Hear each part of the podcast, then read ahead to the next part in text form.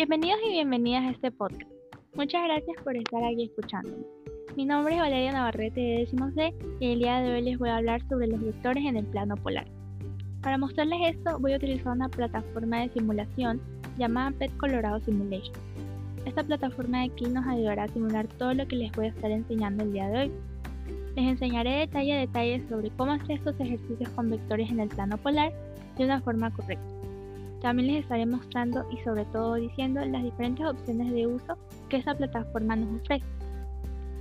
Pero en primer lugar tenemos que ingresar a nuestra plataforma virtual. En nuestro navegador vamos a colocar PET Colorado Simulations y le vamos a dar clic.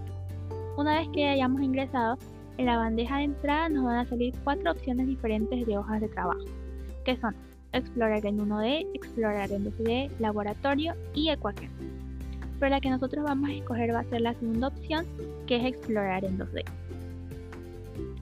Una vez que hayamos escogido nuestra hoja de trabajo, nos van a aparecer las funciones que nos ofrece esta plataforma y principalmente la hoja de trabajo. Como vamos a estar trabajando en un plano polar, necesitamos cambiar nuestra hoja de cuadriculada a una hoja blanca. Para eso vamos a poner nuestra mirada en la parte superior derecha de nuestro simulador y nos van a salir diferentes opciones. La que nosotros vamos a escoger va a ser la cuarta opción, la cual nos permitirá cambiar nuestra hoja cuadriculada a una hoja blanca. Le damos clic y nuestra hoja cambia de cuadriculada a una hoja totalmente blanca, que es lo que queremos conseguir ya que eso es un plano polar. Ahora que ya tenemos nuestro plano polar, vamos a comenzar a colocar los vectores en nuestro plano. Esta aplicación de aquí nos permite máximo colocar tres vectores en nuestra hoja de trabajo. Para colocar un vector primero le damos clic a cualquiera de estos vectores de aquí.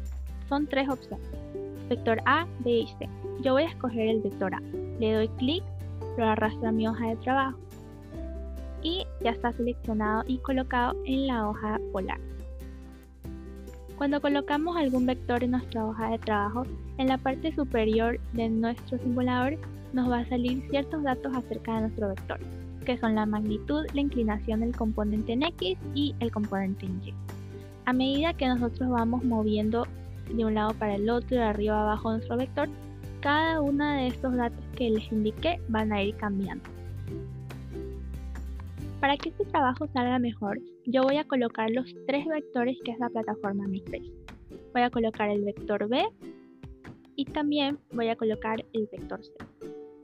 Cabe recalcar que es muchísimo mejor colocar cada uno de estos vectores en un cuadrante diferente, ya que así el trabajo se puede ver de una forma más clara y sobre todo de una forma más completa. Ahora sí que ya coloqué mis tres vectores, les voy a comenzar a enseñar las diferentes funciones que esta aplicación de aquí nos ofrece. Una de las más interesantes es esta de aquí que está en la parte superior derecha de nuestro simulador, que es el ángulo de inclinación. Si le damos clic, nos va a aparecer todos los ángulos de inclinación de cada uno de nuestros vectores. Obviamente si movemos nuestros vectores, nuestro ángulo de inclinación también va a cambiar. Si nuestro vector está en la parte superior de, nuestro, de nuestra hoja de trabajo, va a ser positivo. Por si se encuentra en la parte inferior de nuestra hoja de trabajo, se va a volver negativo y va a tener un signo menos al lado. Y así mismo con los demás vectores. Si está arriba es positivo y si está abajo se vuelve negativo. Para continuar mostrándoles las diferentes funciones que esta plataforma nos ofrece, vamos a continuar con este de aquí que nos muestra la magnitud de nuestros vectores. Eso también, igual que el anterior, se encuentra en la parte superior derecha de nuestro simulador. Le damos a dar clic e inmediatamente en cada uno de nuestros vectores nos sale la magnitud. Y obviamente si los movemos, la magnitud va a ir cambiando. Estas dos funciones que les acabé de mostrar me parecen las más interesantes ya que las podemos tener de una forma mucho más directa en nuestro plano de trabajo y sobre todo nos ayudan a tener una mejor experiencia con esta plataforma de simulación. Un dato muy interesante de los vectores es que también se encuentran presentes en nuestra vida cotidiana. Los vectores nos ayudan mucho a ubicar direcciones, distancias, etc.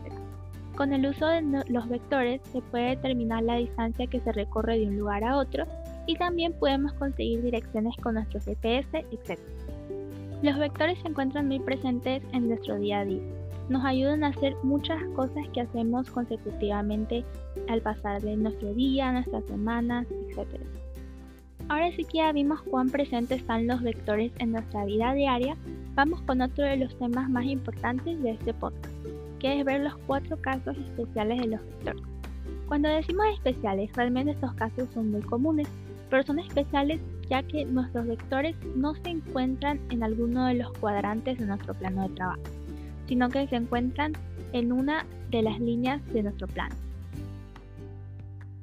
Como dije, esto sucede cuando nuestro vector no se encuentra en alguno de los cuadrantes de nuestro plano, sea nuestro plano cartesiano o sea nuestro plano polar, sino que se encuentra en las líneas de nuestro plano. Puede encontrarse en la línea izquierda, en la línea derecha, en la línea superior o en la línea inferior. Por eso es que son cuatro casos especiales, porque se puede encontrar en cualquiera de estas cuatro líneas de aquí. Realmente estos casos de aquí, cuando los decimos especiales, son uno de los más comunes, ya que se encuentran muy presentes cuando alguien está trabajando con vectores, etc. También estos cuatro casos de aquí me parecen ideales si es que alguien está comenzando a aprender sobre los vectores y quiere aprender de una forma mucho más sencilla, ya que estos casos, como dije, son muy fáciles y prácticos de aprender.